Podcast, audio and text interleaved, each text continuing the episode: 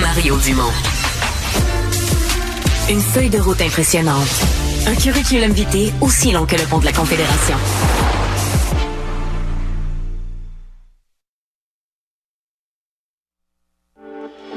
Voyons donc, quel bordel! A quarter of a billion dollars?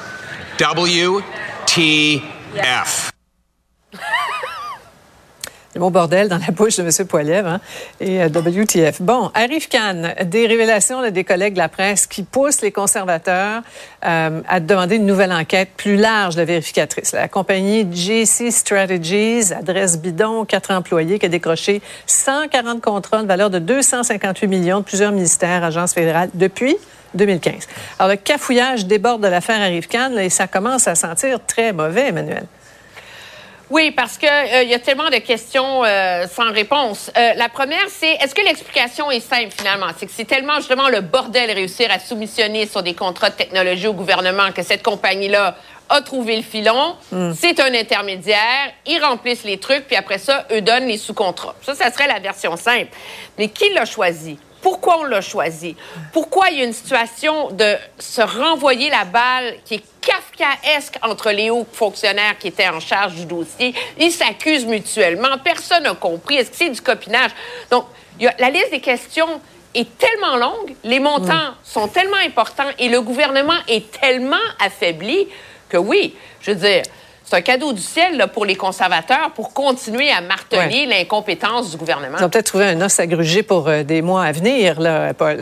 Ben, enfin, plus, plus le temps passe, euh, plus on creuse, plus on en apprend, là, parce que je, Jean-Noël Denis Bellavance a révélé ce matin, c'est pas rien, là, 200, 200 quelques millions, Mm-hmm. cette même entreprise, qui est une coquille vide, là, Raymond est allé voir, c'est une, une résidence, il y a personne qui est là, et Mm. puis, euh, donc, c'est le siège social d'une compagnie qui a reçu, imaginez, plus de 200 millions de dollars euh, en fonds publics de contrats gouvernementaux. C'est- un cas d'incurie, euh, euh, d'incompétence administrative, c'est évident de la part de la, de la fonction publique. Maintenant, la, la grande question, est-ce que ça va plus loin?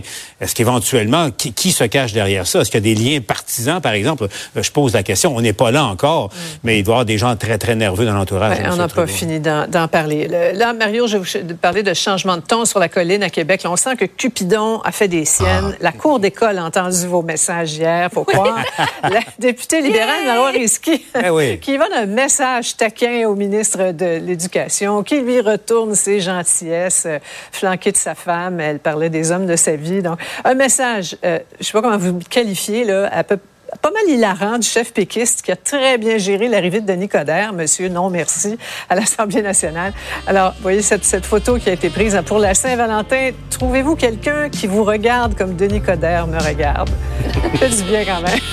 Oui, Joseph Bernardon qui a été le seul à aller saluer Coder. hein. Il n'y a pas un libéral qui l'a fait. euh, En effet. euh, parce que Coder est allé Mais- évidemment, à faire son petit tour de piste à l'Assemblée nationale. là. Mais M. Coderre m'a fait rire quand même. intéressant, ça. Oui, M. Coderre m'a fait rire quand même parce que lui, son message aujourd'hui à l'Assemblée, c'était, tu sais, euh, le, le- le- la menace référendaire est telle que c'est sa motivation principale. là. Il a tellement peur que le Canada soit déchiré par un référendum que c'est ce qui le ramène en politique. On a besoin Il- de lui. Non, mais il m'a fait penser, Canada. il m'a fait penser au gars qui vend des parapluies par un jour de beau temps, là. Il se prend un baromètre, il tape l'aiguille à mauvais temps, puis il dit aux gens, regardez ce qu'il annonce, regardez ce qu'il annonce, parce que dans les faits, le PQ a quatre sièges, la, la souveraineté est à 35% des sondages, puis il n'y a rien qui annonce un référendum à court, moyen terme, ou la souveraineté à court, moyen terme.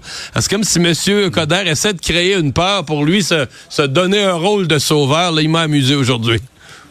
Mais c'est pas pour rien que, que Paul Saint-Pierre Plamondon l'a accueilli les bras ouverts. Ben oui. Viens t'inquiéter de ma montée, tu crédibilises mon option. Merci, merci. Exact. Mais, mais quand même, hein, les, les- les forces de l'amour euh, ont joué euh, Ouais. aujourd'hui. Ça va se transformer peut-être en feu de l'amour ensuite, mais ça, c'est une autre histoire. En tout cas, on vous laisse euh, célébrer l'amour de votre côté. Il vous reste euh, quelques heures. Paul, avec le bilan, ça va être un peu plus serré. Alors, euh, fais ça rapidement. À demain. Au revoir. Au revoir.